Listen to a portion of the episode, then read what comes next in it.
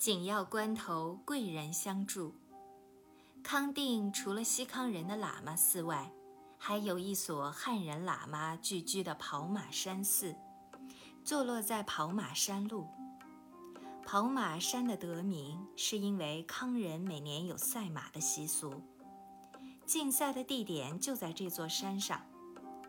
山并不高，但山势险陡，站在半山腰就可以俯瞰康定全城。靠了当地人的指引，我上山找到了这座寺。寺庙的建筑很简单，几栋瓦房，四周有矮墙围绕着，既没有黄瓦，也没有金顶。进入寺内，由一位喇嘛引导。见到了大刚法师。大刚法师原籍湖北，出家前的俗名叫王佑农，曾担任过湖北省政府秘书长，后来从太虚大师出家。一九二五年五月，太虚大师的另一位弟子大勇法师在北京发起组织赴西藏学法团。以到西藏学习密教为目的，大刚法师响应大勇法师的号召，参加了学法团。这个团同时得到中国佛教界不少居士的大力支持。支持的人士有汤香明、赵恒惕、陈元白、胡子户等名流。学法团团员包括大刚、超一、法尊、严定。观空、密悟、密慧、密言、密轰、恒眼、广润、天然、断客心及满空法师等一行人从北京出发，浩浩荡荡西行，沿途地方的政要都出来迎接。也正因为他们的声势浩大，惊动了西藏当局，生怕这个团有什么政治目的。于是下令不准他们进入西藏。求法团被迫滞留在西康的甘孜。到达甘孜后，大勇法师因病圆寂，学法团顿时失去了领导，成员只好各谋去向。法尊、超一及段克辛三位法师自己去了西藏，而大刚法师则率领观空、严定。恒眼、密轰等返回康定跑马山等候机会。我前往拜访大刚法师时，密轰已返俗，严定已往成都，广润、恒眼、密悟三人去了西藏，密会在甘孜东古寺。留在山上的团员只剩下几个人。大刚法师仿效西藏喇嘛死后转生的仪轨。为大勇法师寻找转世灵童，结果在康定的一个藏族人家找到了一个灵童。据我的观察，这个行动包含有三重意义：一是继续大勇法师的生前遗愿；二是在中国佛教界树立一种新形象；三是可以向国内佛教居士继续募捐，以支持跑马山的道场。康定的气候却比四川内地早寒，在康定当时的季节虽然还是中秋，却已有人穿皮衣烤火炉了。大刚法师正披着一件皮大袄，坐在一张藏式的短榻上，旁边另一张短榻上坐着大勇法师的转世灵童，相貌端庄严肃。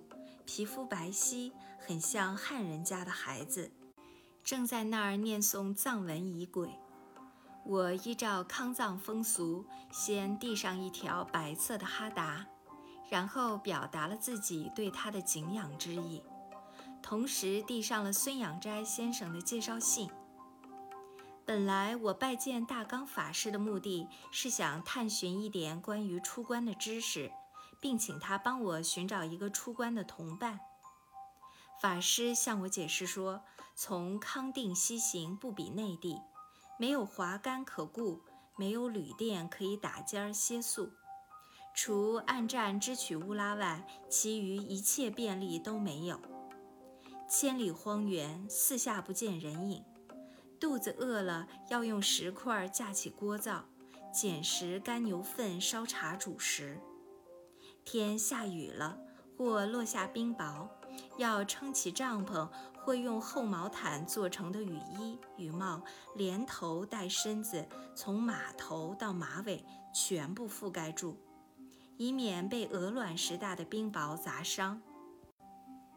高原山地因为海拔高，夏季多雷雨，雷电交作，身前身后好像被闪电缠绕，非常危险。因此，平时汉人身上穿的不适用于康地。旅行时要制备皮帽、皮袍、皮裤及皮靴，以防寒流侵袭；还要准备厚毡帽、毡斗篷，以遮雨遮冰雹；一张熊皮毯子，以防潮湿。此外，马鞍子、马配、马袋这些东西也要自备。还要自己携带锅瓢碗筷、油米盐、酱醋茶等，以便烹调。一切就像组织一个行军家庭。我听了大刚法师讲的情况，觉得很为难。关外唯一的交通工具是乌拉，而乌拉的支取又不能随求随应，驼子多了，在转运上就发生困难。况且一个人经过整天在马鞍子上的辛劳，两腿已是酸痛不堪。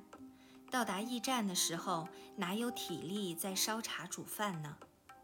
踌躇了一会儿，我对大刚法师说：“自己是孤家寡人，西行访求秘法，财力和人力都有限，是否能找一个可靠的大罗帮同道出关？这样可以有个照应。”康藏的道上，每年六七八九月间都有运茶的罗帮，由康北或由康南前往西藏，和这些罗帮同行，可免掉许多麻烦。法师摇了摇头，原来我到康定的时候，这些罗帮已提早离开了。据大刚法师说。唯一的办法只有设法挤进戴季陶院长的行员队伍中，和他们一起去甘孜，然后再由甘孜转往西藏。但是戴院长行员在四十八小时以内就要启程了，时间太仓促，恐怕不大好办。我听到这条线索，立刻振奋了起来。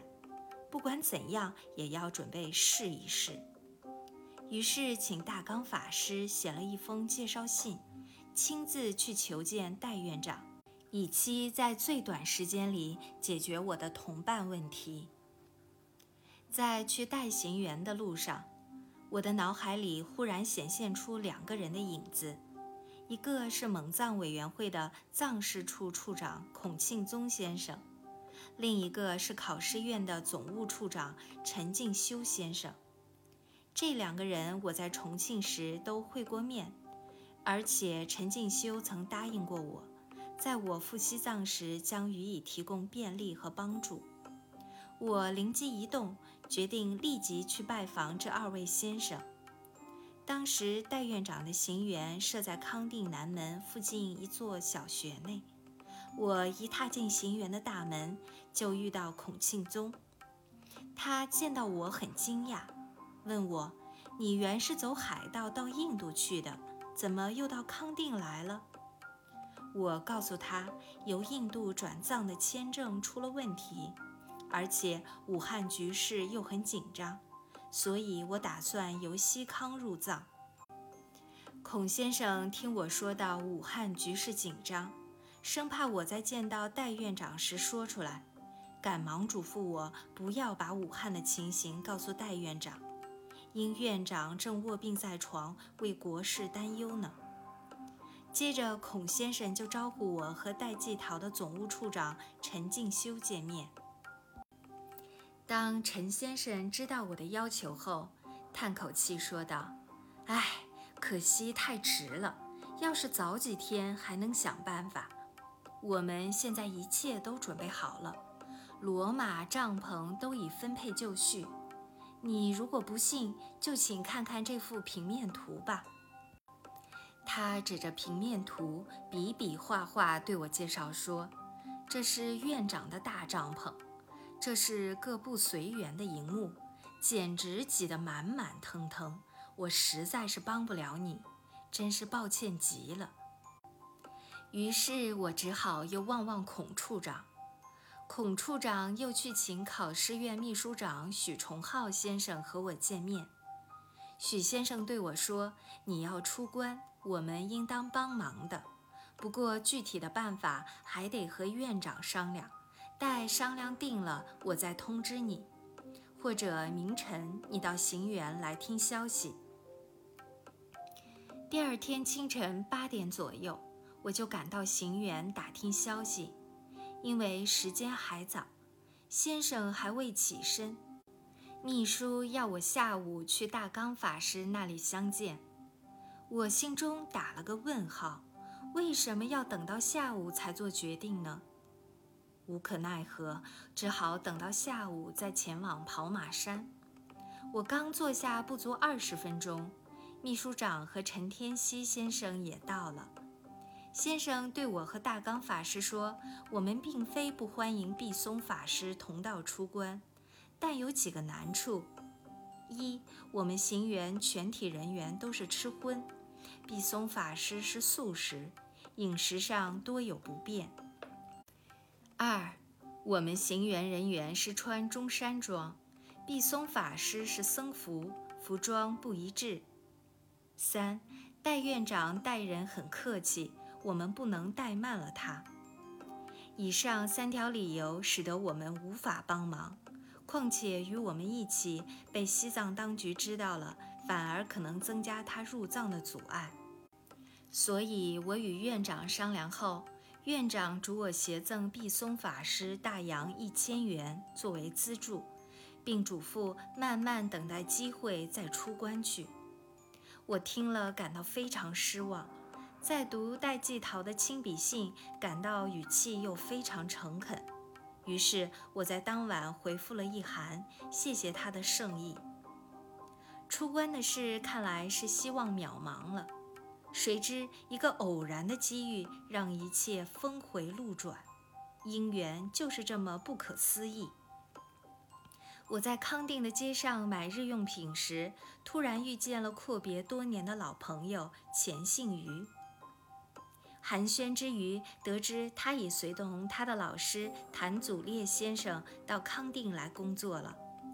听说我找不到同伴出关，他便自告奋勇的愿为我去找同伴及乌拉。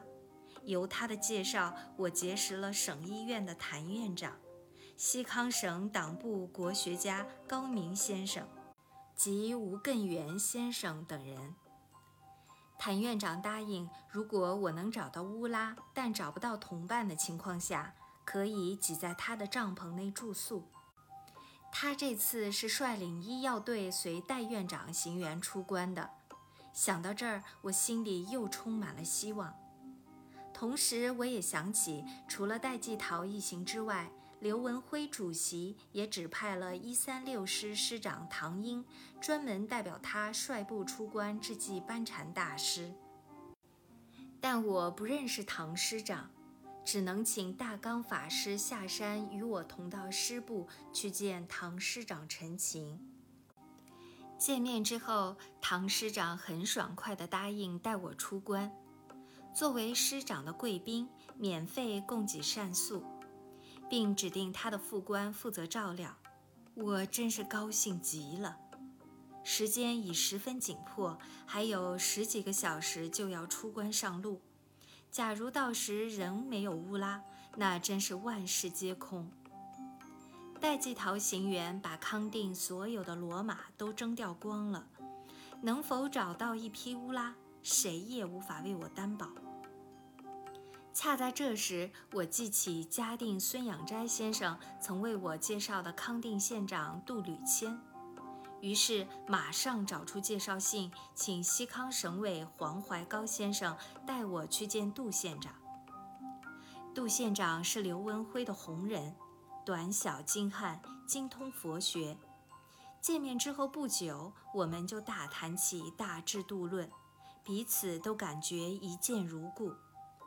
原来杜县长已由唐师长处得知我要和唐一道出关，正在那儿和一位西康建省委员会的郑秘书商谈如何解决我的乌拉问题。杜县长说，当时康定县实在没有多余的乌拉可以支取，最后商量出一个最好的办法。就是在西康建省委员会智济班禅大师的代表人员项下让出一匹马来供我骑，不过要走二十公里路到折多堂后才能有拖行李的牦牛。我说走二十公里路没关系，只要这一匹马能靠得住就行。杜县长说绝对靠得住。他于是将我介绍给郑少成秘书。并说出关后将由郑秘书照料我，明天一早将有人牵一匹马到我的住处来接我。乌拉的问题终于解决了。接着还有一个重要问题需要当天解决，就是我行囊中所有的钱都是法币。康定市上可用法币、康阳及铜镍两种辅币。但是出关后就必须用康阳。所谓康阳，是一种等于五毛钱大小的银币。旧康阳银分多，成色高，而新康阳却是银分少，成色低。旧币为四川铸造，新币则在西康铸造。关外不用辅币，商人交易时将银币用利辅一批为二。两个半片合为一元，但实际上不足一元，因为中间约四分之一被抽出作为消耗和工资。交易时，这种半片康阳仅能搭配少数，买卖双方都不会接受全部。当时康定市上康阳与法币折合率是法币四十五元换取康阳一百元。比官价高一些。官价规定康阳一百元，折合法币四十四元八。因戴院长一行的到来，市面康阳已被搜集一空，这样就使康阳涨到了折合法币一对为二，而且还换不到。我靠了朋友帮忙，以官价四毛四分八厘兑一康元的价。兑到了康阳五千多元，随身携带使用。其余所有法币准备到甘孜后，再设法全部兑成康阳。